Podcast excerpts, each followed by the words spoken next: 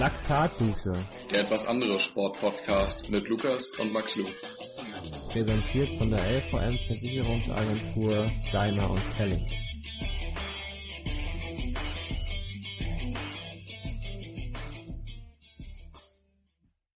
Hallo und herzlich willkommen zu einer neuen Episode Laktatdusche. Mir gegenüber sitzt wie immer äh, der Max Lu und Max Lu war beim Friseur, deswegen ist er jetzt der Max Lu mit den freshen Haaren. Ähm, und dann haben wir heute zwei ganz besondere Gäste bei uns. Wir begrüßen einmal Franz Löschke und seine Trainerin Laura. Schön, dass ihr da seid. Schön, dass es geklappt hat. Ja, schön, dass ihr da seid. Äh, auch von mir ein herzliches Guten Morgen. Ich stelle dich, Franz, einmal ganz kurz vor. Du bist 31 Jahre jung, machst seit sehr vielen Jahren Triathlon, bist aktuell zu Hause in Potsdam Einige deiner unzähligen Erfolge sind unter anderem, du bist U23 Weltmeister 2009 geworden, Mixed Team Relay Weltmeister 2013, Deutscher Meister auf der Langdistanz 2018, du bist Dritter in Frankfurt geworden, und zwar in 2019 auf der Langdistanz, warst auch unter anderem ziemlich erfolgreich auf der Kurzdistanz. Ähm, erst seit 2017 machst du Wettkämpfe auf der Mittel- und Langdistanz. Habe ich irgendwas vergessen, was sonst noch erwähnenswert ist? Nee, das Wichtigste war dabei.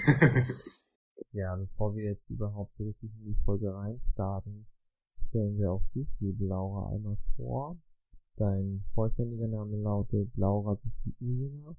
Du hast Sportwissenschaften in Frankfurt studiert, im Bachelor. Äh, studierst aktuell Sportmanagement im Master und du kommst eigentlich ursprünglich aus dem Turnen, hast jahrelang geturnt, ehe du den Kontakt zum Triathlon-Sport hattest. Du hast schon relativ früh bei IQ Athletics angefangen zu arbeiten und ähm, betreust nun seit knapp zwei Jahren auch Profi-Triathleten. Das wäre so einmal kurz auf den Punkt gebracht das Wichtigste was der Zuhörer zu deiner Person wissen muss, wenn ich das jetzt mal so sagen kann. Okay, perfekt. Dann, ähm, bevor wir in den kleinen Talk reinstarten, gibt's wie immer erstmal die Einheit der Woche und die präsentiert euch Lucky. Ja, also ich würde mal direkt sagen, ich starte mal mit meiner Einheit der Woche. Ähm, ich bin halt aktuell immer noch so im lockeren Training und trainiere eigentlich aktuell jetzt seit anderthalb Wochen so, wie ich Lust habe. Und ich war am Dienstag äh, mit dem Kollegen Tetzlaff unterwegs und wir haben uns irgendwie abgesprochen, dass wir draußen fahren wollten. Aber am Dienstag war halt sehr bescheidenes Wetter und wir haben eigentlich schon von vornherein gesagt, ey, wir werden sowas von nass werden beim Training, aber es war halt irgendwie egal und wir sind trotzdem gefahren. Und dann war es irgendwo so, nach 40 Kilometern hat es so angefangen zu regnen, dass wir erstmal uns in der Bushaltestelle äh, unterstellen mussten. Wir saßen bestimmt eine halbe Stunde dort äh, ehe wir dann gesagt haben, okay, das bringt jetzt nichts und wir fahren einfach wieder nach Hause durch den Regen. Ähm, und das Schlimmste war eigentlich, oder das, was uns am meisten so beschäftigt hat, war einfach so die Autofahrer, die einfach gar keine Zeit hatten und auch so sinnlos überholt haben. Das waren so Sachen dabei, die überholen uns, scheren vor uns ein äh, und sind dann abgebogen so direkt vor uns. Also das war so das, wo wir uns eigentlich dann am Ende mehr oder weniger drüber amüsiert haben, äh, dass man, obwohl eigentlich das Wetter richtig miserabel war, dass die Autos trotzdem keine Zeit hatten. Das war so meine Einheit der Woche bisher. Schöne Fahrt durch den Regen mit sozialen Autofahrern. Ja, bei mir war es am Montag eine ganz entspannte Einheit im Schwimmen. Das waren ungefähr vier Kilometer, die ich zum größten Teil im GA1 oder Recom-Bereich absolviert habe, nachdem ich am Sonntag ähm, mich nochmal richtig im Laufen zerlegt habe.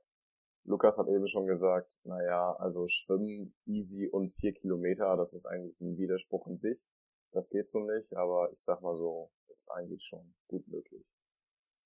Was gab's bei dir, Franz? Ja, meine Einheit der Woche äh, war gestern ein schöner 12er Tempo-Wechsellauf. Bin, ja, Pace-Wechsel zwischen 3,30 und 4,30, also noch alles recht human und entspannt. Und ja, war eine ganz coole Einheit. Schön so äh, durch den Wildpark bei uns. Hat sehr viel Spaß gemacht. Ja, nicht schlecht. Also sowas habe ich tatsächlich für die Woche auch noch geplant, nur nicht in den Tempobereichen. Äh, also da, da geht das so bei mir, wäre so Tempowechsellauf, wäre so nachher 4.30 schon relativ zügig, aber ähm, das ist, denke ich, für meine Verhältnisse auch ausreichend. So, starten wir mal so richtig direkt in den Talk jetzt rein, was wir uns so überlegt haben für euch. Ähm, zuerst, du hast damals mit vier Jahren angefangen, schwimmen zu lernen und bist so in, in den Sport reingerutscht. Ist das richtig? Sind wir da richtig informiert? Naja, nicht, nicht ganz. Also ich habe mit vier Jahren schwimmen gelernt von meinem Opa, der selber nie schwimmen konnte. Der hat uns das allen beigebracht. und ähm, bin dann halt, hatte dann schon ein ganz gutes Talent dafür. Und ähm, ja, bin dann halt in der, in der zweiten Klasse von meinem ähm, ersten Schwimmtrainer oder zweiten Schwimmtrainer dann gesichtet worden und bin dann ja seit der zweiten Klasse dann zum regelmäßigen Vereinstraining gegangen und ja war dann äh, bis 99, also so die ersten drei, vier Jahre reiner Schwimmer und habe halt parallel dann schon so Mini-Marathon Schullaufwettkämpfe mitgemacht und hatte ohne, ohne großes Lauftraining habe ich da immer schon recht vorne mitgemischt. Und ja, dann wurde ich irgendwann mal von dem Mann meiner späteren Triathlon-Trainerin, Frau Humack, wurde ich angequatscht, ob ich nicht mal einen Triathlon probieren möchte, weil ich schon ganz gut schwimmen kann, ganz gut laufen kann und ein Fahrrad habe ich auch zu Hause. Und ähm, ja, dann habe ich das mal ausprobiert und gleich den allerersten Wettkampf gewonnen. Und dann habe ich da Blut geleckt. Und ja, dann bin ich seit gut 21 Jahren jetzt beim Triathlon hängen geblieben. Und ja, hab halt immer noch riesen Spaß daran. Ja, du bist ja auch, wenn man es jetzt mal so bescheiden sagen kann, gar nicht so unerfolgreich im Triathlonsport. Ähm, also war jetzt so quasi dein Weg zum Triathlon, dass du quasi Leistungsschwimmen gemacht hast und dann durch die Schule bist du dann so ab und zu mal bei so Läufen gestartet und bist quasi so rüber dann in den Triathlon rübergeschwappt. Ähm, weißt du noch ungefähr, wie alt du bei deinem ersten Triathlon warst, den du so richtig als Triathlon bezeichnen würdest, also wo du dich darauf vorbereitet hast? Ähm, ja, also im Prinzip hat ja, habe ich mich ja auf den ersten dann schon vorbereitet, weil ich mache ja keine halben Sachen. Und und äh, ja, da war ich zehn Jahre. Zehn Jahre war ich da alt. War nicht, nicht schlecht. Das wäre jetzt nämlich so, so ein Punkt, ähm, wo wir euch gerne fragen würden. Ähm, man sieht das ja, dass alle irgendwo Sportler in der Weltspitze, dass die von klein an auf eigentlich angefangen haben, Sport zu machen. Äh, was denkt ihr, wie wichtig ist das eigentlich, dass man schon mit jungen Jahren in den Sport reinwächst und auch in jungen Jahren schon die Leistungssportschiene durchlebt, um später erfolgreich zu werden? Ist das so, so das kann man das so bestätigen oder ist das auch eher so, naja, du kannst auch eigentlich die ersten 15 Jahre deines Lebens was anderes machen und gehst dann in die Leistungssportschiene und kannst trotzdem noch durchstarten? Also ich finde, je früher man sich spezialisiert, ähm, desto schlechter ist es eigentlich, weil da oft viele Fähigkeiten ähm, am Rande bleiben, die eigentlich sehr wichtig wären. Also ähm, seien es jetzt soziale Fähigkeiten, aber auch körperliche Fähigkeiten. Ähm, von daher finde ich eine Spezialisierung im späteren Alter eigentlich eher besser. Ähm, schlecht kann das höchstens beim Schwimmen sein oder nachteilig, je nach Schwimmtalent, ähm, dass man das äh, in jungen Jahren doch besser lernt als im Erwachsenenalter. Äh, aber es ist trotzdem auch nicht ausgeschlossen, dass man mit 16, 17 äh, noch zu einem super Schwimmer wird. Ja, und ich, und ich sehe das genauso und würde halt noch dazu sagen, dass halt ähm, es kommt halt auch immer drauf an, ähm, die, die am Ende dann noch Weltspitze sind oder halt vorne mitmischen, die haben das ja auch sehr stark aus eigenem Antrieb gemacht. Also die wenigsten, die werden ja Weltmeister oder mischen vorne mit, wenn, wenn der Papa oder die Mama denen immer einredet, ja, du wirst mal Weltmeister und, und schleppen die dann von Training zu Training und von Wettkampf zu Wettkampf. Und die haben halt nicht so die eigene Motivation. Also bei mir war es halt schon immer so, dass, dass ich halt den Sport machen wollte. Also ich wurde nie irgendwie ähm, gezwungen oder halt irgendwo reingedrängt, sondern ich hatte immer äh, selber Lust auf den Sport.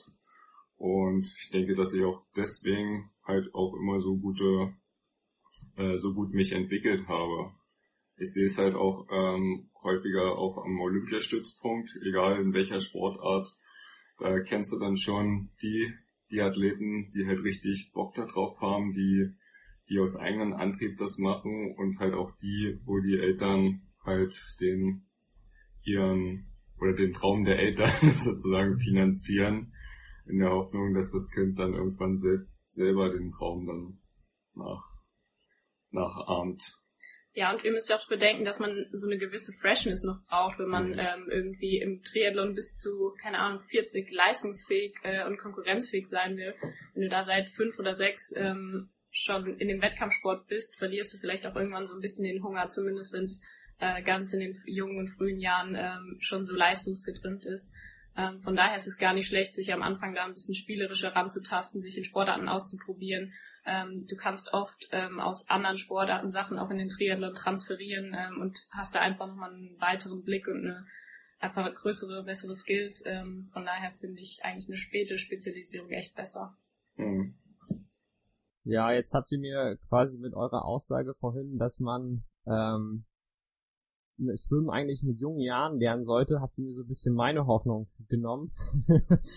ja, ich, ich glaube, von, von meinem Leistungsvermögen und Talent her bin ich keine Ausnahme, aber ich, ich habe halt letztes Jahr erst so richtig nochmal schwimmen gelernt äh, und quäle mich eigentlich nur im Wasser und deswegen auch voll meine Aussage zu Max, vier Kilometer schwimmen und easy, das sind zwei Wörter, die kannst du nicht in einen Satz packen.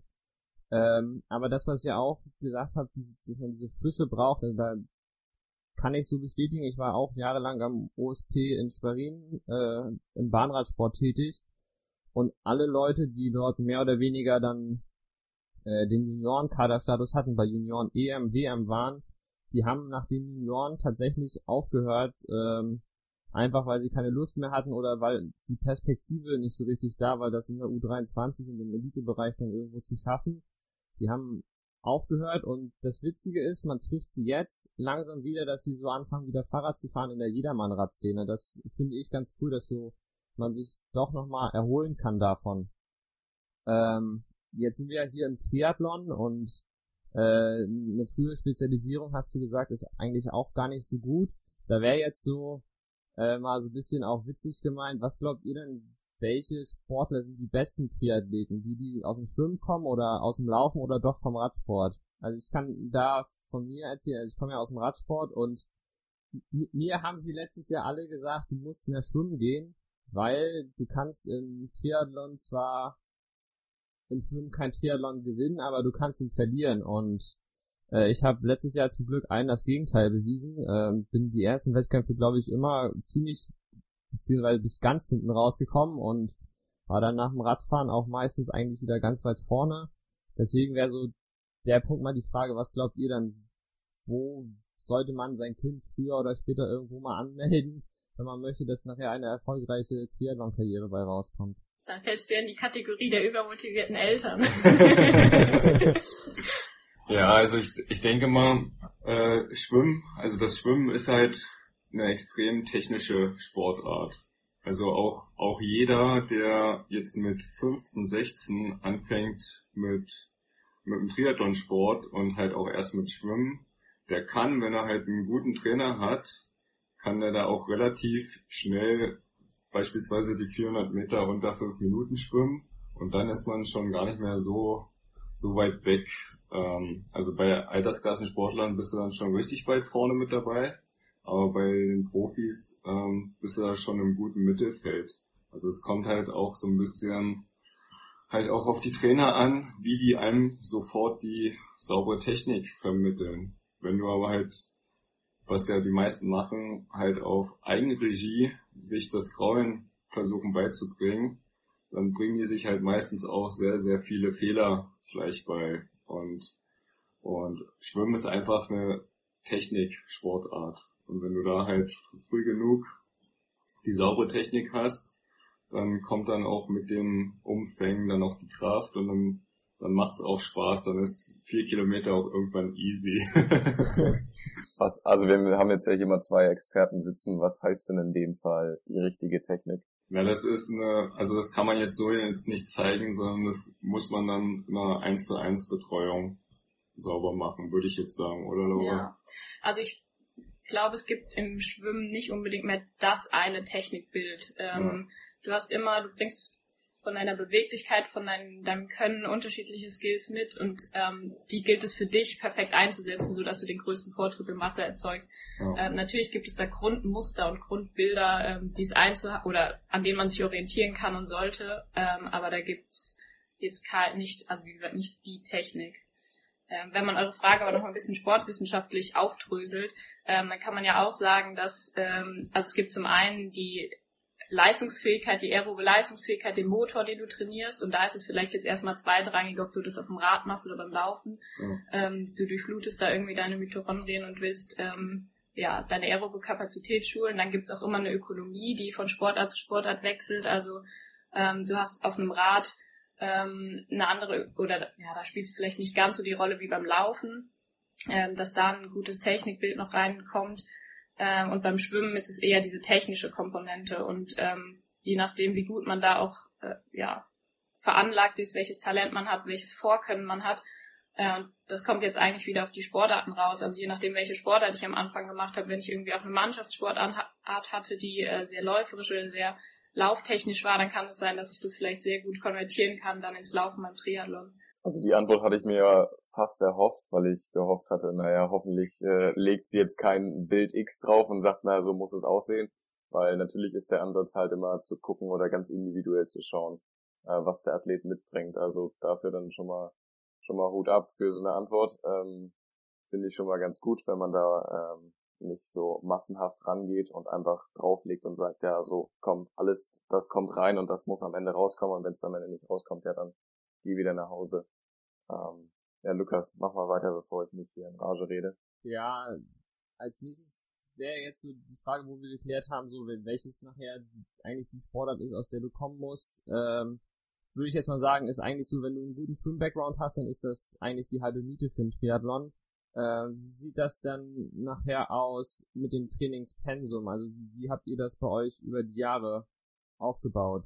Oder wie wichtig ist das, dass man eigentlich wirklich äh, das strukturiert aufbaut und nicht so wie, wie eigentlich die, der Großteil der Hobbyathleten, so wie ich das eigentlich letztes Jahr auch gemacht habe, so nach, nach, nach Lust und Laune so irgendwie trainiert und eigentlich habe ich, wenn ich so ehrlich bin, nur das trainiert, was ich konnte und was ich nicht konnte. Also die zwei Sachen habe ich eigentlich nur gemacht und das Laufen ist mehr oder weniger hinten runtergefallen. Ähm, was würdet ihr da sagen, macht da so am meisten Sinn, beziehungsweise wenn man so jetzt sich als Hobby auf irgendwo eine Langdistanz oder Mitteldistanz vorbereitet, dann absolviert man meist auch irgendwelche Rahmenpläne, wo dann irgendwo drinnen steht, naja, bereite dich vor mit 8 bis 15 Stunden die Woche. Äh, wie sinnvoll ist denn das überhaupt? Naja, in erster Linie zielt ja dieses strukturierte Training darauf ab, dass, dass das ja eine Verletzungsprophylaxe ist. Also man versucht ja ähm, mit dem Aufbau über Jahre vom Umfang ähm, versucht man ja die ähm, Muskulatur, die Knochen, das Bindestützgewebe darauf vorzubereiten, dass halt irgendwann mal eine Langdistanz absolviert werden kann, ohne dass man dann mit einem Ermüdungsdruck oder irgendwelchen anderen ähm, Verletzungen herausgeht. Daher ist halt so ein strukturiertes Training schon sehr sinnvoll. Natürlich kann, kann man halt über ein paar Wochen relativ schnell sehr umfangreich trainieren, aber man trainiert sich dann auch relativ schnell in irgendeine Verletzung rein, mit Sicherheit. also dieses strukturierte Training macht halt schon Sinn und ähm, ist halt auch wichtig, damit mit die ganzen Anpassungsprozesse im Körper sauber und vernünftig vonstatten gehen können. Ja, du musst auch immer fragen, so was ist dein Ziel? Also ähm, wenn du als Hobby das Ziel hast, Spaß am Sport zu haben und ähm, jedes Wochenende mit deinen Kumpels ein bisschen zu ballern, dann ist das ein völlig legitimes Ziel, was nicht unbedingt einer Strukturierung und einer Trainingsplanung äh, bedarf. Wenn du aber ähm, ein konkretes Wettkampfziel hast, wenn du eine Mittel-, eine Langdistanz machst, wo äh, die Belastung auf den Körper doch immens ist und wie Franz sagte, die Strukturen erstmal vorbereitet werden müssen, ähm, dass das nachhaltig und gesund auch funktioniert, ähm, dann ist eine Strukturierung auf jeden Fall sinnvoll. Ähm, und dann sollte man eigentlich immer Baby Steps gehen. Also, ähm, keine Ahnung, es gibt so eine Faustformel, irgendwie nicht um 10 Prozent äh, den Inhalt äh, oder pro Woche den Umfang zu steigern. Ähm, genau, das muss man immer abhängig machen von dem Ziel, wo kommt derjenige her. Wenn du jetzt ältere Age-Grouper hast, dann musst du auch immer noch fragen, wie ist das ähm, in die Familienplanung, in den Alltag, in das Berufsleben zu integrieren. Jetzt so wir als Studenten, äh, die wir sind oder waren, ähm, haben natürlich da noch relativ viel Zeit zur Verfügung äh, und auch noch nicht viele Verpflichtungen. Ähm, aber das ändert sich eben auch nochmal mit den Altersgruppen. Von daher ist es eigentlich auch immer eine individuelle Antwort, die da zu geben ist. Ja. Ja, Max, machst du weiter? Na klar. Also die, die, die nächste äh, die nächste Frage kann man so ein bisschen äh, daran anschließen. Wo musst du am meisten Zeit rein investieren? In die Schwächen. die, die Antwort ist gut, wo liegen denn die Schwächen? Ja, die sind ja auch bei jedem individuell. Also ja klar, wo liegen denn deine Schwächen dann? So. Also. Schwächen habe ich Schwächen, Laura. ja, ich, also bei meine Schwächen sind äh, unter anderem halt auch so die, die Beweglichkeit und halt die, ähm, die Muskulatur, die Kraft der hinteren Kette, also so äh, Beinbeuger und so, das sind momentan noch so meine, meine Schwächen. Ja, und ansonsten halt noch ein bisschen Fußstabilität, damit halt auch äh, bei den längeren Dauerläufen noch die saubere Technik gehalten werden kann.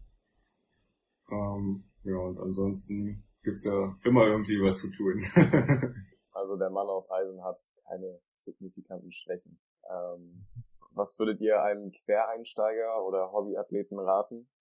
Vielleicht erstmal weniger, aber dafür kontinuierlich zu trainieren? Ähm, boah, die Antwort ist auch wieder nicht so pauschal ja. zu geben. Also ich bin immer Fan, also ich meine, ich arbeite ja auch in dem Bereich, ähm, dass man eigentlich durch eine Leistungsdiagnostik immer erstmal ähm, ein perfektes Abbild, ein physiologisches Abbild davon bekommt, was die Stärken und die Schwächen des Einzelnen sind.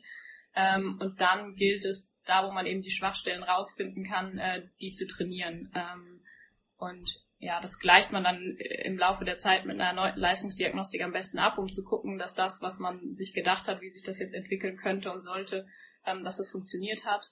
Ähm, und so kriegt man eigentlich das beste Abbild davon, ähm, ja, was die Trainingsschwächen sind und äh, wie schnell der Körper dann auch adaptiert, ist dann auch eine interessante Frage. Okay, also als erstes machen wir jetzt alle eine Leistungsdiagnostik, dann schauen wir uns die Schwächen an und dann trainieren wir. Das ist aber nur ein Baustein äh, für den Erfolg. Was gibt es dann noch? Regeneration, du hast es angedeutet, Stabi oder Beweglichkeit, Grundlagen oder doch nur Intervalle?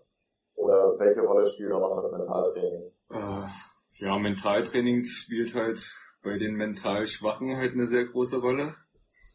Ähm, ich denke, dass ich da halt relativ gut aufgestellt bin, weil äh, meine erste Triathlon-Trainerin, die Frau Humak, die hatte eine sehr, sehr gute, beruhigende Art und Weise mit äh, weisen Sprüchen, einem ähm, mental auch sehr stark zu machen. Und also zum Beispiel halt so ein, so ein Spruch, der halt oft auf dem Trainingsplan stand, war, äh, Glück ist nicht zu tun, was man mag, sondern zu mögen, was man tut. Und, und ja, allein schon durch ähm, ihre Sprüche und die Unterhaltung mit ihr hat mich das im Triathlonsport schon äh, sehr mental recht stark gemacht. Und ja, dann war es auch so, als ich ähm, noch auf der Kurzdistanz war und Junior war, dass ich aufgrund von einer Trommelfellverletzung mal einige Monate nicht, nicht schwimmen konnte und kein adaptive, äh, kein alternatives Training gemacht habe und da sehr viel an Leistung eingebüßt habe und dann nicht mehr vorne mitgeschwommen bin, sondern hinterher geschwommen bin und äh, ja, dann begann der Triathlon für mich meistens erst nach dem Schwimmen, weil ich äh, ziemlich viel hinterher bin.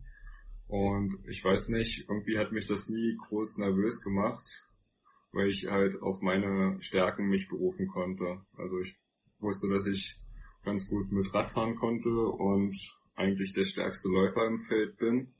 Und ja, deswegen ähm, hat mich halt so eine hinten aus dem Wasser steigen nie groß nervös gemacht und und ja, also ich denke, dass ich für mich persönlich da auch ähm, ein ganz gutes System habe, wie ich mich da mental auch immer ganz gut auf die Rennen vorbereiten konnte. Also ich mache jetzt nicht spezielles mentales Training. Ähm, für mich hat da äh, die Regeneration, der Schlaf, die Ernährung da schon auch eine äh, etwas höhere Bedeutung. Ja, Lukas wird auf jeden Fall nachher noch eine Frage zum Thema Ernährung stellen. Ähm, Regeneration, was passiert da genau bei dir nach dem Training, außer Essen? Black Rule Dehnen oder, oder Eistonne oder die, die äh, Recovery Boots? Äh, ist unterschiedlich. Also natürlich auch so ein bisschen nach Zeit und Vorlieben. Also ich versuche jedes Mal halt äh, zumindest kurz zu dehnen.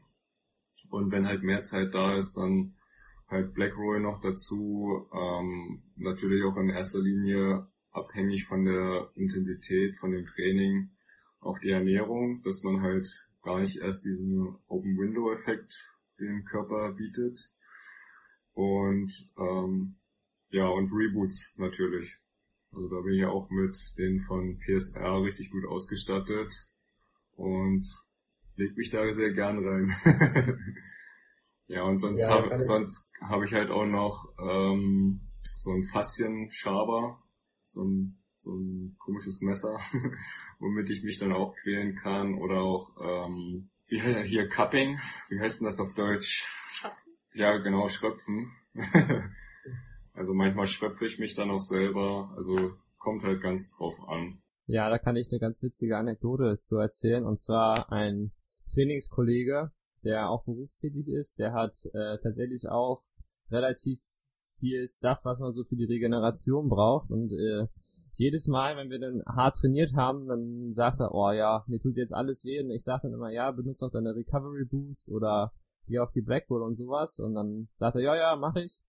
Und wenn wir uns dann zwei Tage später wieder treffen, tut ihm immer noch alles weh. Und ich sage, naja, hast du denn nicht deine Boots benutzt? Nee, hatte ich keine Zeit für. Also, das ist immer ganz witzig. Wir amüsieren uns da mal so ein bisschen drüber. Und dann frage ich ihn immer, ob er mir die nicht mal ausleihen will, weil ich würde dafür sicherlich irgendwo als Student die Zeit finden, die Recovery Boots zu benutzen.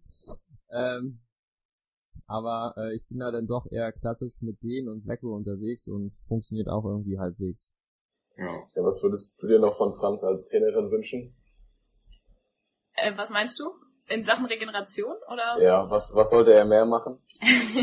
oder was sollte er lieber weglassen? Ähm, wir haben jetzt eingeführt, einmal wöchentlich Yoga zu machen ähm, in der großen Gruppe, was die Motivation deutlich fördert und äh, die verhasste Disziplin des Dehnens äh, ein bisschen äh, verschönert. Ähm, ich habe das Gefühl, dass das ganz gut tut uns allen ähm, und wenn wir da eine Regelmäßigkeit vielleicht sogar äh, noch eine Steigerung auf zweimal pro Woche hinbekommen würden, das wäre schon, das wäre schon gut. Also ich kann von mir behaupten, dass ich, wenn ich morgens aufstehe, immer erstmal meditiere und dann auch direkt ein paar Yoga-Übungen mache. Direkt äh, aus dem Bett raus auf die Yogamatte und dann ist das so meine Morgenroutine, bevor es zum Frühstück geht. Äh, ich mache immer erstmal den, das Brett, dann in den Hund und in die Cobra. äh, ja, die Cobra und dann schiebe ich halt die Fersen meistens immer in den Boden und äh, ja, ich weiß nicht genau, also so eine Art äh, Waage oder so mache ich auch noch und äh, danach meditiere ich einfach immer. Also Franz, schneid dir davon mal eine Scheibe ab, dann wirst du noch besser. ähm,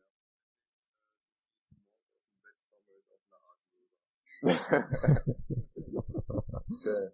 Ja, gut, lassen wir mal das Training äh, ein wenig hinter uns. Wenn du alles absolviert hast und du in Richtung Wettkampf schaust, wie sieht's bei den bei den Tagen vorm Wettkampf bei dir aus? Vom Training jetzt her oder?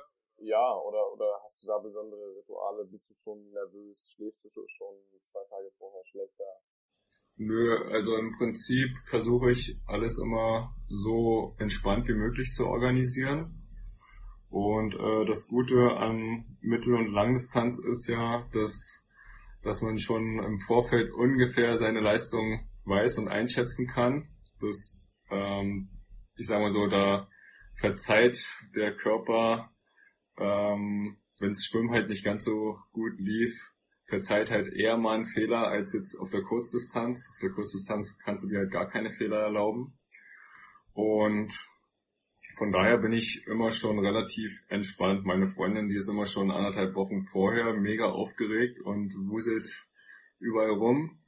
Ähm, aber ich bin da recht entspannt und ähm, da ja die die Langdistanzrennen halt meistens immer um 6 oder 6.30 Uhr oder so starten, versuche ich halt äh, meinen mein Biorhythmus dahingehend ein bisschen anzupassen, dass ich die Tage davor immer eine Stunde eher ins Bett gehe. Also ich fange dann meistens so äh, Dienstag an, mit einer Stunde früher ins Bett zu gehen und dann den darauffolgenden Tag eine Stunde eher aufzustehen, so dass ich dann am Wettkampftag ungefähr vier Stunden vorm Rennen aufstehe, frühstücke, mein ganzes Zeug mache und aber halt jetzt nicht völlig äh, kaputt aufstehe, weil ich übermüdet bin, sondern da hatte ich sogar in Frankfurt so, dass ich vorm Wecker aufgestanden bin und mich richtig erholt gefühlt habe.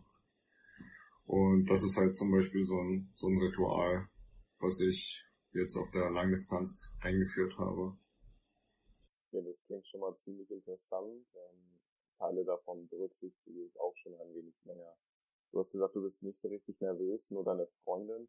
Ähm, warum bist du nicht nervös? Was gibt dir da die, die Zuversicht oder so, dass das bei dir alles in Ordnung ist? Ist es das Material oder dass du weißt, dass dein Training befruchtet hat?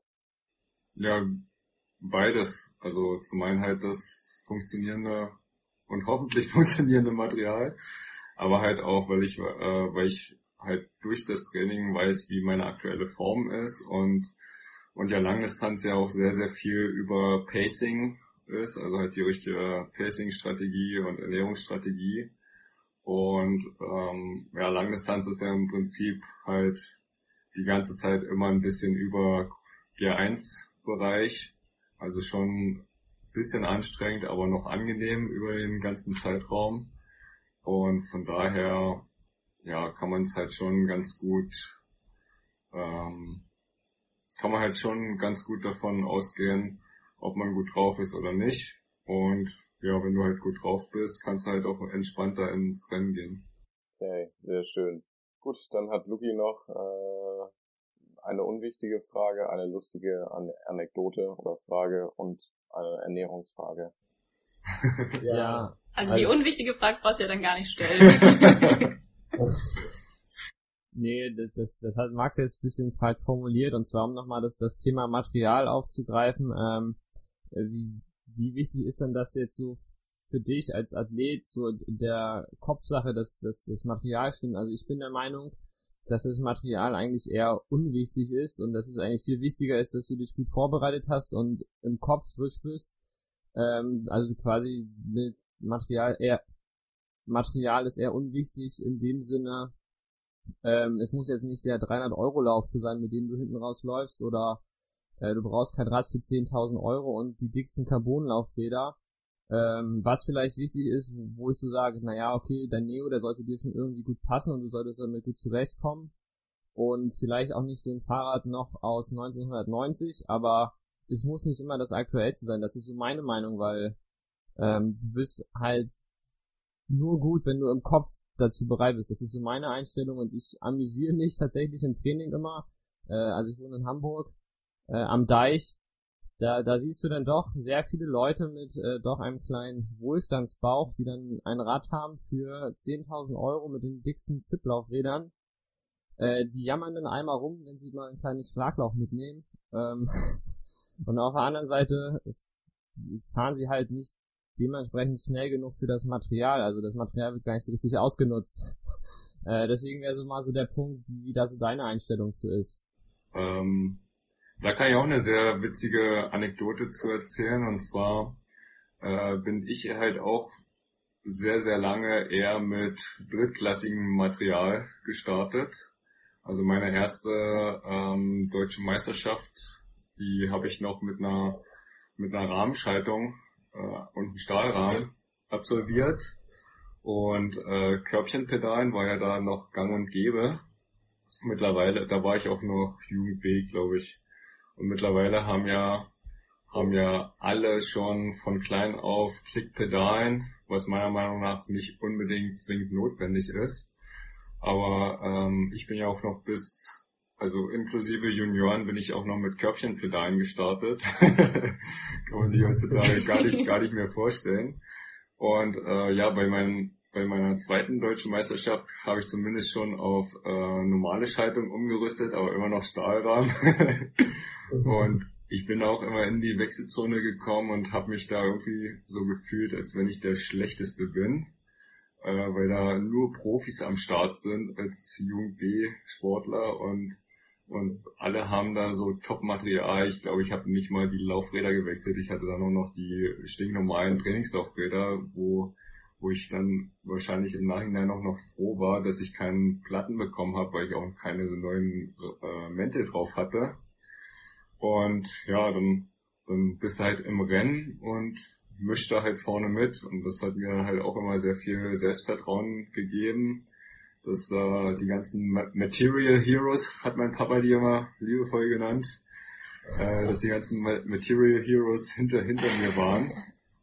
Und ich die dann alle so versenkt habe. Und ich habe dann auch bei äh, meinem, meinem ersten Duathlon Deutschmeistertitel äh, bin ich halt kurz davor, weil mein Stahlrahmen, wo auch noch das Schaltauge ähm, mit angeschweißt war, da ist das Schaltauge dann doch irgendwann mal nach dem dritten Mal anschweißen abgebrochen und und konnte dann doch nicht mehr verwendet werden.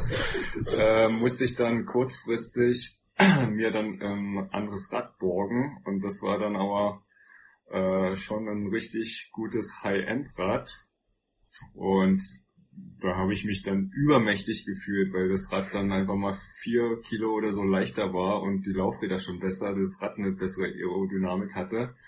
Und da äh, habe ich, hab ich schon ähm, im Rennen da für mich das Ding gewonnen die deutsche Meisterschaft im Duathlon, weil, weil ich mich da so übermächtig gefühlt habe, weil ich da beim Radfahren schon äh, die ganze Zeit vorne gedrückt habe, die kaum hinterhergekommen sind und dann der zweite Lauf, der war dann eigentlich nur noch nach, nach Hause bringen. Also es war schon, schon ein mega geiles Gefühl.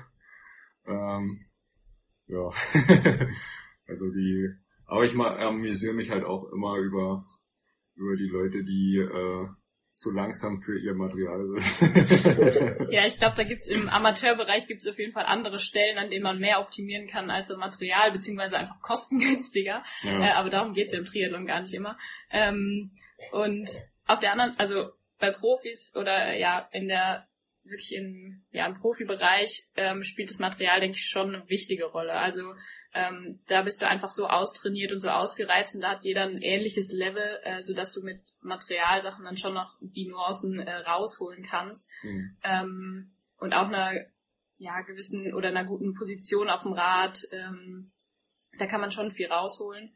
Ähm, und ich finde es irgendwie auch nett, dass, also auf der anderen Seite ist es trotzdem auch im Amateurbereich ganz interessant, dass es solche Materialschlachten in Anführungszeichen gibt, weil Triathlon ja auch immer eine sehr innovative Sportart ist und ähm, sich auch andere Sportarten oft äh, was davon abschauen. Von daher ist es für die für den Fortschritt des Sports und für die Innovation eigentlich gar nicht so schlecht. Also auch wenn man wenn man den Sinn dahinter vielleicht äh, manchmal in Frage stellen kann und irgendwie so drei Kilo weniger äh, genug Gewichtsersparnis sind im Verhältnis zu zehn Gramm am Rad. Ja, also ich, ich ja, erinnere mich auch an äh, Barcelona, Ironman Barcelona vor zwei Jahren. Äh, da war dann auch so eine, ich glaube, südamerikanische Gruppe von Triathleten. Die hatten dieses, äh, dieses richtig krass neue Cervelo, hatten sie alle irgendwie. Ich weiß nicht, ob, ob äh, Südamerika da so das Cervelo-Land ist. Und äh, also es ist, glaube ich, auch deutlich über 10.000 Euro bei uns das Rad. Und die saßen da alle drauf, als wenn sie ähm, mit dem Citybike zum Supermarkt fahren. Also an Aerodynamik war da nicht viel zu erkennen. Und da habe ich dann schon auch äh, ein bisschen schmunzeln müssen. Aber letztendlich äh, finanzieren ja auch äh, die ähm, finanzieren ja auch die Hobbyathleten und unseren Sport. Von daher finde ich das auch sehr, sehr gut. Ja, ich glaube auch, das einzige oder eine, eine Sache, die den Triathlon so einzigartig macht, ist gerade diese Materialschlacht. Ich glaube, es gibt einfach vorm Start auch nichts Besseres, wenn man sowas nochmal sieht und nochmal so richtig lachen kann. Also nicht mehr fünf Sekunden vorm Start, da kriegt man das wahrscheinlich nicht mehr mit. Da muss ich aber eine Anekdote erzählen. Ähm, weniger Materialschlacht, aber da ist mal jemand der, der Anzug äh, einfach aufgeplatzt, der Einteiler. Und ich habe das gar nicht mehr mitbekommen. Auf jeden Fall haben sie den dann mit Sicherheitsnadeln zugesteckt. Und die sind dann irgendwann wieder aufgegangen. Ähm, fand ich auch ziemlich lustig. Ich habe es leider nicht mehr mitbekommen, aber ich habe von Erzählungen gehört, dass es super lustig war. Und gerade weil das eine Startgruppe war, ich glaube, und derjenige dann ein bisschen später ans Wasser gesprungen ist. Ja, ich, ich denke mir auch jedes Mal, wenn ich mein Rad in die Wechselzone reinschieb und dann stehen links und rechts von mir so äh, Räder, die einfach so doppelt so teuer und auch doppelt so schnell aussehen wie meins, äh, hoffe ich immer, dass ich vor denen aus dem Wasser komme und dass ich dann vielleicht sogar deren Rad nehmen kann, einfach so, aber äh, das klappt meist nicht ganz so. Das Rad ist dann tatsächlich meist schon weg, aber da sehe ich dann so nach ein, zwei Kilometern auf dem Rad, habe ich das Rad dann doch überholt und habe gesehen, okay, meins war doch schneller. Ähm, Jetzt habt ihr auch gesagt, dass ja quasi nachher in der Profischiene alle irgendwo so ein gleiches Level haben und das Material ja doch schon eine Rolle spielt. Wie sieht das da bei der Thematik Ernährung aus? Ähm, verfolgst du, Franz, da so eine spezielle Ernährungsform oder lebst du doch eher nach dem Motto, naja, Hauptsache es schmeckt mir und es macht mich satt? Beziehungsweise ich, ich kann das ja von mir erzählen, also wenn ich wirklich eine richtig harte Einheit hatte, dann sage ich halt, naja, okay, ich belohne mich mal mit irgendwo einer halben Tafel Schokolade oder so. Äh, wie sieht das da bei dir aus? Ich belohne mich auch gern mal mit einer Tafel Schokolade. ähm, nee, also im Prinzip äh, habe ich mich halt schon sehr frühzeitig mit, mit Ernährung äh, beschäftigt und habe da selber auch ein sehr, sehr großes, umfangreiches Wissen mir angeeignet, ähm, weil ich halt auch wusste, dass wenn ich auch an einer Schraube noch viel drehen kann, dann ist es halt auch die Ernährungsschraube. Und ja, habe mir da halt auch ähm, ziemlich viel Wissen angeeignet, auch mit ähm, Unterhaltung mit mit Leuten, die sich damit halt auch sehr gut auskennen, ob es jetzt dann im ähm, Schnellkraftsport wie Bob Bob Anschieber sind. Da habe ich mich auch mit dem Kevin Kuske, der sich da auch sehr gut auskennt, ähm, auch unterhalten oder oder auch mit Jan, der, der ja auch Experte in, in Ernährung ist, Jan Frodeno. Ähm, also ich habe da schon auch eine Ernährungsstrategie, aber da würde ich ja jetzt meinen Vorteil den anderen gegenüber ausplaudern, wenn ich jetzt darüber erzählen würde. Wir können es ja nochmal ganz wissenschaftlich angehen. Also jeder, jeder Makronährstoff hat ja seine Bedeutung und seine Berechtigung im Training. Von daher gibt es schon eine Grund, ähm, na, Philosophie ist es ja nicht, eine Grund, äh, ein Grundkonsens, der, der irgendwie gegeben sein muss. Also die Kohlenhydrate ähm, geben uns die schnell verfügbare Energie und sind bei hohen Intensitäten unglaublich wichtig und äh, spielen in der Regeneration eine hohe Rolle, eine große Rolle, um dann die Insulinsensitivität auszunutzen, die Muskelzellen wieder zu füllen. Auf der anderen Seite ähm, hast du die Fette, die ähm, gerade bei Frauen jetzt zum Beispiel in der Hormonproduktion eine wichtige Rolle spielen, aber auch eine gute Energiedichte haben. Ähm, und die Proteine, die natürlich für den Muskelaufbau und auch für die Regeneration eine große Rolle spielen. Ähm, und dann kommt es auch nicht nur auf die richtige Zusammensetzung der Makronährstoffe an, sondern auch ähm, überhaupt, dass man ausreichend isst, ähm, weil du mit sehr, sehr hohen Umfängen natürlich auch immer in äh, ein Energiedefizit kommen kannst, was du äh, tunlichst zu vermeiden äh, versuchen solltest, ähm, so dass das ähm, dann irgendwann gar, also nicht mehr immer nur die Nuancen sind, die entscheiden, sondern manchmal auch tatsächlich die Masse. Ähm, und das irgendwie im Auge zu behalten, zu tracken, ähm, ist schon eine Herausforderung und ähm, ja, da gibt's immer genügend zu optimieren. Ja, wenn ich jetzt äh, einer unserer Zuhörer wäre und mich das The Thema durchaus anspricht und du hast es jetzt gerade so halb angeschnitten und ich da eigentlich mehr erfahren müsste oder wollte, wenn ich da ziemlich interessiert bin, wie muss ich mich jetzt verhalten, wo sollte ich hingehen oder welches Buch sollte ich mir holen, wenn ich darüber wirklich was Gutes wissen möchte? Na, zum einen, also wenn du halt wirklich mal wissen willst, wie viel du ähm, am Tag oder äh, äh, ja am Tag zu dir nimmst und wie viel du verbrauchst, äh, kann ich halt die App FDDP B, B FDDB ja. äh, empfehlen, weil da kannst du halt relativ schnell, da habe ich auch schon mal ähm, getrackt, habe ich da mal ähm, über ein paar Wochen, als ich mal ein bisschen Gewichtsprobleme hatte, das getrackt, um zu wissen, ähm, wie viel Makro- und Mikronährstoffe jetzt die ganzen Lebensmittel so haben und ob ich in einem Defizit bin oder mich doch zu umfangreich ernähre. Und äh, da bekommt man schon mal einen Überblick, äh, wie viel man halt am Tag so zu sich nimmt. Und da kann man halt auch die Aktivitäten eingeben, ähm, wie viel man da dann auch an Kalorien verbraucht hat. Und dann bekommt man halt schon einen sehr guten Überblick. Aber ja, Ernährung ist halt auch so komplex, da spielen halt auch extrem viel die Hormone mit rein. Da ist Laura, denke ich, auch äh, ein bisschen mehr Experte als ich, aber allein schon ähm, die meisten, die ja übergewichtig sind, die haben halt, die ernähren sich gar nicht mal unbedingt schlecht, sondern die haben einfach zu viel Stress. Und wenn halt Stresshormone ausgeschüttet werden, dann wird halt alles Mögliche eingelagert und jetzt gar nicht mal so gut verwertet. Ähm, also man muss da halt sehr, sehr viele Sachen halt beleuchten und anschauen, wenn man sich mit dem Thema ähm, Ernährung auseinandersetzen will und gegebenenfalls halt auch Gewicht verlieren will oder halt auch, es gibt ja auch diese Hardgainer, die dann auch Gewicht zu, zulegen wollen. Also es ist halt, wie halt die anderen Sachen, die wir heute auch schon besprochen hatten, ein sehr komplexes Thema. Das lässt sich so schnell halt nicht, auch nicht beantworten. Ja, ich habe jetzt irgendwie auch äh, keine Quelle, also kein Buch so äh, direkt parat und ich finde es, also ich lese mich da immer in Zeit, also in Sport, äh, Sportwissenschaftszeitungen und Studien irgendwie durch und ziehe da mein Wissen raus. Ähm, aber ähm, ja, ich glaube, da gibt's in Deutschland generell noch eher Forschungsbedarf und auch Nachholbedarf, gerade was äh, eine angepasste Ernährung im Sport äh, betrifft. Also wenn man sich die Ernährungsempfehlungen bei der äh, Deutschen äh, Ernährungsgesellschaft anschaut, dann frage ich mich auch manchmal, ähm, wie aktuell das noch ist. Ähm, und gerade so ein aktuelles Thema ist ja auch periodisierte Ernährung. Ähm, da gibt's mal immer mehr oder ja, kann man immer mehr Sachen dazu lesen. Ähm, also ein richtiges Standardwerk ähm, habe ich jetzt gerade auch nicht im Kopf.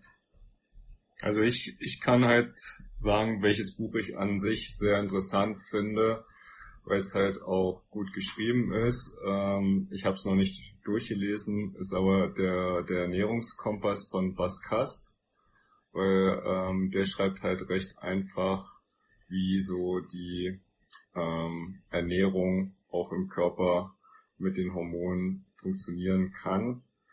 Ähm, ich habe jetzt halt nur nicht überprüft, inwiefern das wissenschaftlich da halt auch 100%ig richtig ist, aber ich finde, dass das Buch halt schon einen sehr, sehr guten Überblick geben kann. Ja, das ist auf jeden Fall ein gutes Buch. Ähm, der hat auch ziemlich sauber recherchiert, nach meinem Wissen. Ja. Ähm, aber das ist halt noch jetzt nicht so sportbezogen. Ne? Also es ist generell der gesundheitliche Aspekt und ich glaube eher für eine breite Masse, ähm, die sich mit Ernährung und dem Thema noch gar nicht so richtig auseinandergesetzt haben, ähm, sind da ein paar Eye-Opener drinne. Ähm, genau, aber so auf den Sport bezogen, vielleicht finde ich noch was, dann reiche ich es euch nach. Also, naja, die Triathlon Crew Cologne hat jetzt ja ihr eigenes ähm, Buch, Ernährungsbuch, sage ich mal, rausgebracht, dieses äh, WTF, Where's the Food. Ähm, ich habe mir das auch direkt bestellt und die versenden das, glaube ich, heute oder morgen. Und ich bin mal gespannt. Ich glaube, dass das relativ gut sein könnte. Das ist mir eben spontan eingefallen und falls ihr da mal einen Einblick haben wollt, ich würde das empfehlen. Das sah relativ gut aus. Es soll ja nicht nur gut aussehen. Ich habe auch schon mal ein, ein, Buch geschenkt bekommen, irgendwie die, die Ernährung der Sieger. Das war totaler Schrott. Ja gut, wir, wir werden sehen, wir werden sehen. Gut, belassen wir es dabei und gehen schnell rüber in unsere Kategorien, handeln wir die schnell ab und ähm, ja, wir steigen mal in die Playlist ein. Luki. Ja, also von mir gibt's diese Woche auch wieder zwei sehr coole Songs. Ähm, einmal The Nosebleed Section von Hilltop Hoots das ist so ganz gut, wenn man sich mal vor der Intervall-Session äh, nochmal ein bisschen pushen muss. Und dann so für die Erholung I'm Good von Abstract. Ja, von mir gibt's Ofenbach, Head, Shoulders, Knees and Toes, featuring, keine Ahnung, habe ich eben nicht mehr rausgesucht, und Mr. Saxobeat von Klaas. Ja, von mir, von mir für die richtig harten Intervall-Sessions ähm, Born to be Epic von Equilibrium. Das ist eine deutsche Band. Ist richtig schön hart. Und äh, ja, für Regeneration und Genießen äh, ist zwar so ein bisschen so ein ähm, so ein Trennungslied, aber es hört sich halt sehr schön an. ist von Pretty Mates, uh, Please Don't Leave Me. Äh, von mir ist es für die Intervallsession äh, Rockstar von The Baby und für den guten Flow äh, von Milky Chance äh, Scarlet Paintings. Okay. Sobald die Folge rauskommt, gibt's sie auch auf unserer Laktatduschen-Playlist. Gut, die Überraschung der Woche, Lukas. Ja, ähm, mir ist tatsächlich jetzt aufgefallen, einfach, also mein Zeitgefühl ist ja schon lange, kann man einfach vergessen. Ähm, hinzu kommt jetzt mittlerweile die Vergesslichkeit.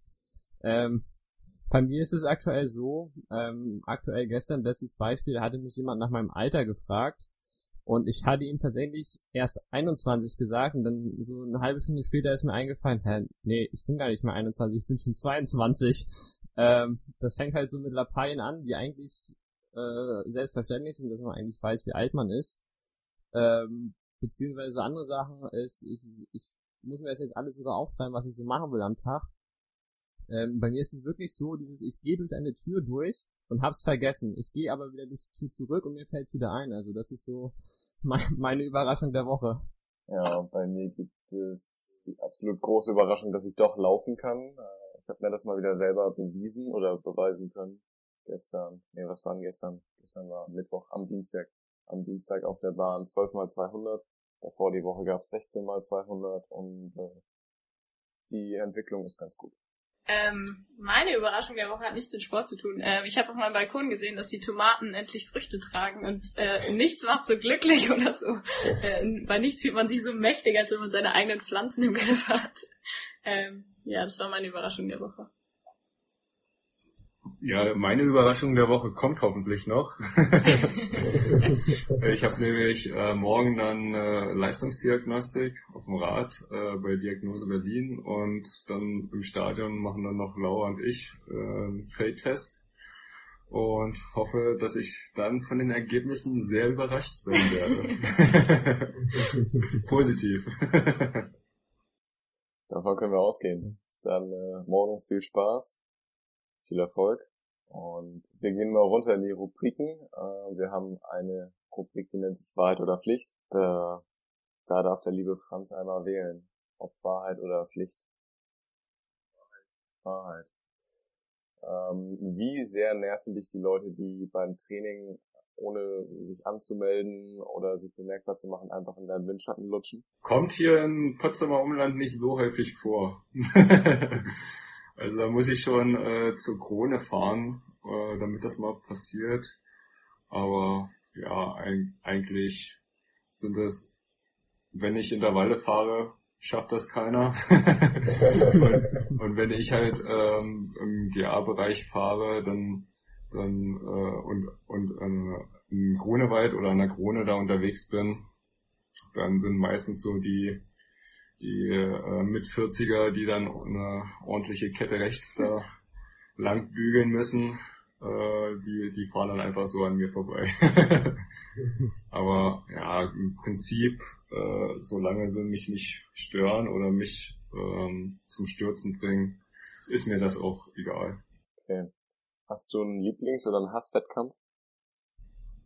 Ähm, ja, Lieblingswettkämpfe sind halt die, die Mittel- und Langdistanzen so in Deutschland allgemein. Also ich finde, das ist halt doch nochmal ein bisschen was anderes vor heimischem Publikum ähm, zu starten und da wird man halt doch nochmal ein bisschen anders aufgenommen und wahrgenommen. Äh, Hasswettkampf hm, fällt mir jetzt spontan keiner ein. Okay. Dann Außer wenn ich jetzt rückwirkend äh, sagen kann, dann rückwirkend war die WM 2008 in Vancouver ein Hasswettkampf, weil da die scheiß Bojen rausgetrieben sind. Und ich als Junior muss ja normalerweise 750 Meter schwimmen und, und das Wasser war dann nur 10 Grad kalt. Und äh, die Bojen sind rausgetrieben und dann sind wir Junioren dann am Ende 1100 Meter geschwommen. Und das das hat mich dann am Ende doch auch einen möglichen Podiumplatzierung gekostet. Okay, ja. Ähm, von, von, Dingen, die nicht so gut sind, äh, zu den Sachen, die man verbessern könnte. Die Frage könnt ihr sehr gerne beide beantworten. Kategorie Triathlon verbessern? Hm. Also ich weiß nicht, ob es zu einer Verbesserung führen würde, aber interessant fände ich es, wenn man den Triathlon mal ohne Verpflegungsstellen ähm, absolvieren müsste und jeder sich um seine eigene Ernährungsstrategie kümmern muss, alles parat haben muss im Rad oder sonst wo deponiert. Das fände ich richtig, also das fände ich interessant und es hätte aber, glaube ich, eher einen Abenteuercharakter. Ähm, das würde mich aber tatsächlich interessieren, wie der dann ausgehen würde. Ja, Verbesserung weiß ich jetzt auch nicht, ob's, aber äh, ein Format, was ich auch interessant finden würde, wäre halt äh, eine, eine Triathlon-Distanz, wo halt die Dauer vom Schwimmen, Radfahren und Laufen ungefähr gleich ist. Also das waren halt beispielsweise äh, für 10 Minuten 10 Minuten Schwimmen, 10 Minuten Radfahren, 10 Minuten Laufen, dass man da versucht, so eine, so eine Distanz halt runterzubrechen. Und ich glaube, dass das Format halt auch sehr interessant sein könnte. Ja, ich glaube, also ich finde zumindest, dass das interessant klingt, aber ich glaube, das ist schwierig umzusetzen, weil für den einen sind 10 Minuten Schwimmen halt 500 Meter und für den anderen 800 oder so. Aber, ja. Man müsste da dann halt an, äh, sich so ein bisschen an die Weltrekorde, denke ich, orientieren. Also 1000 Meter Schwimmen oder so. 1000 Meter Schwimmen für 10 Minuten. Äh, ja, 8 oder 9 Kilometer Radfahren. und dann halt nochmal dreieinhalb Kilometer laufen. Beispielsweise. Ja, da hast du dann ja noch was vor dir. Also, genau. also, also, also für mich wäre das kein Wettkampf. das das wäre dann, wenn wir wirklich 1000 Meter schwimmen müssen, wäre das bei mir eher so naja, vielleicht eine Viertelstunde, 20 Minuten. ähm, und nochmal, um auf Lauras Punkt zu gehen, also wenn ich da richtig informiert bin oder wenn ich das richtig verstanden habe, hatte doch jetzt Ironman sowas an die Altersklassenathleten geschickt, wenn Wettkämpfe stattfinden, dass die sich während des Wettkampfs selbst verpflegen müssen, soweit es gehen, oder bin ich da ja, ich habe auch gerade gedacht, so jetzt in Corona-Zeiten äh, könnte das Wettkampfformat gar kein so großer Traum sein, sondern wird es vielleicht schon mal Wirklichkeit, ja. Aber wer wäre tatsächlich auch spannend, glaube ich. Also äh, würde mir entgegenkommen, da ich tatsächlich in Wettkämpfen immer mit sehr wenig Nahrung zurechtkomme. Also müsste ich gar nicht so viel mitnehmen. Potenzial.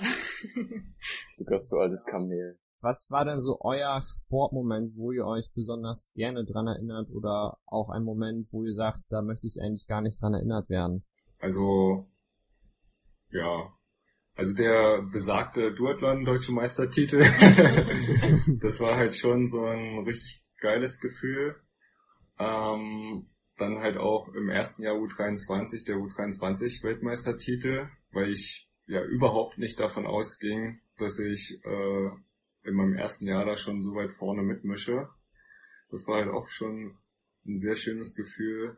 Und natürlich auch mit, äh, mit der Anne Haug, Frodo und der Anja Knapp der Teamweltmeistertitel in Hamburg äh, bei, bei heimischem Pu Publikum. Das war halt äh, auch un unbeschreiblich schön. Schöne Momente. Ja, boah, bei mir, ich erinnere mich an 2015 an Triathlon-Bundesliga-Wettkampf im Kraichgau. Ähm, da ähm, ja, das war ein sehr, sehr anstrengender Wettkampf. Es war mein erster Bundesliga-Wettkampf überhaupt und ähm, ich war einfach völlig zerstört im Ziel und ähm, das war so, es hat so wehgetan, aber es war gleichzeitig äh, ein recht erfüllender, schöner Moment, ja. Ja. Dann, du hast ja vorhin gesagt, deine Einheit der Woche war bisher äh, so ein Tempo-Wechsellauf. Ähm, machst du dann lieber Intervalle auf der Bahn oder sagst du doch lieber den, den Tempo-Dauerlauf? Was würdest du gerne lieber trainieren, weil was macht dir mehr Spaß? Es macht eigentlich beides Spaß. Also ähm, halt so eine so eine kürzeren kontrollierten Sachen sind halt auf dem, also halt so 200 bis 800.000 äh, sind halt auf der Bahn schon nochmal besser, ähm, weil halt das GPS ja auch nicht immer so genau ist und wenn du jetzt 200 da im Wald laufen würdest, dann kannst du dich auch recht schnell schon gut abschießen und zerstören. Ähm, von daher ha haben halt beide äh, Trainingsformate ihre Berechtigung. Und äh, Tempowechselläufe sind ja meistens halt auch Tausend, Tausenderwechsel oder mehr und und halt auch nicht ganz so intensiv wie jetzt die Bahnläufe. Von daher kann man da auch plus minus fünf Sekunden, was das GPS manchmal so seine Probleme hat, eher verkraften als bei 200 Meter im Wald. Ja. ja, dann äh, vorletzte Rubrik. Äh, was ist dann eine persönliche Macke von dir? Eine persönliche Macke von mir. Ich glaube, ich kann selbst in äh, sehr ernsten Situationen, Sachen äh, mich mit meinem Humor nicht zurückhalten.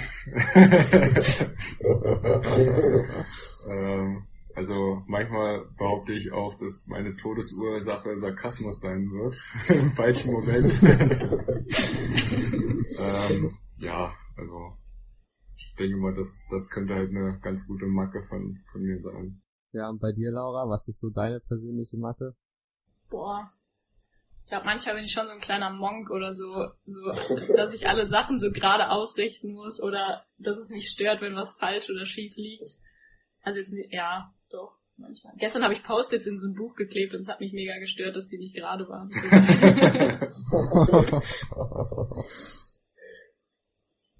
Kann ich nachvollziehen. Gut, äh, dann wer oder was ist dein Lieblingstrainingsbuddy oder trainierst du doch lieber alleine? Ich trainiere tatsächlich sehr gerne in einer, in einer Gruppe, vor allem das Schwimmtraining, weil ich mich da deutlich besser motivieren kann. Und da ist es im Prinzip halt egal, wer jetzt so der Trainingspartner ist. Ähm, da, da genieße ich einfach das Gruppentraining. Ähm, und Radfahren und Laufen kann ich auch sehr gut alleine machen.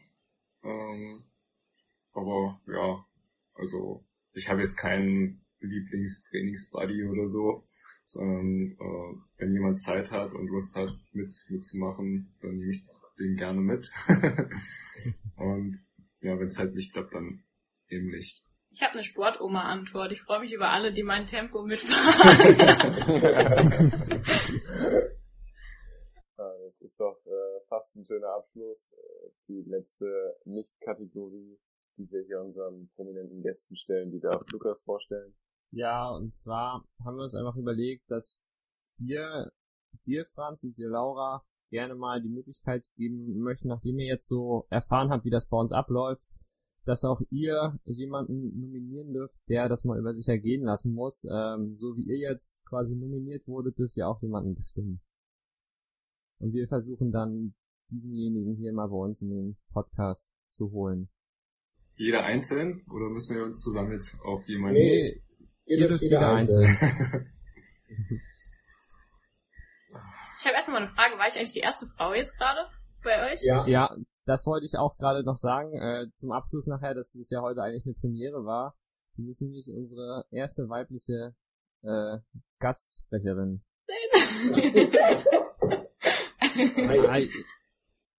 ja, wobei, stopp, stopp. Ähm, wir hatten ja unsere Sprechstunde zur zur Swift 3 Series, da hatten wir auch schon weibliche äh, Gäste dabei, aber ich, aber so richtig, dass wir so ein richtiges Interview führen und mal einen richtigen Talk machen, da bist du die erste.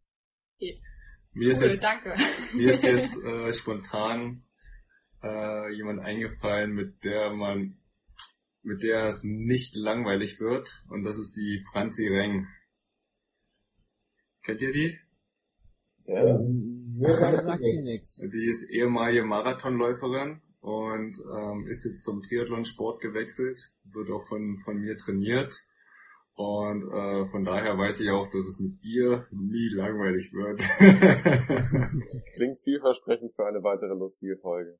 Ja, ich glaube, ich würde, also ich muss natürlich die Frauenfahne hochhalten und ich würde, ähm, ich würde, ich habe zwei, also meine Athletinnen beide, die sind sehr cool, sehr smart, ähm, witzig, äh, Annalena Pohl und Lea Sophie Keim. Mit denen kann man auch, ähm, glaube ich, viele coole Sachen bereden. Die kennt man sogar zur Abwechslung. Ja. ja.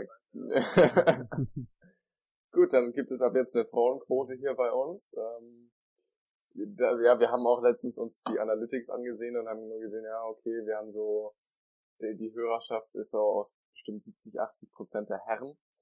Ähm, wir haben, wir haben also noch nicht so den, den weiblichen Touch äh, in unserem Podcast. Der kommt jetzt rein, endlich, muss man so sagen.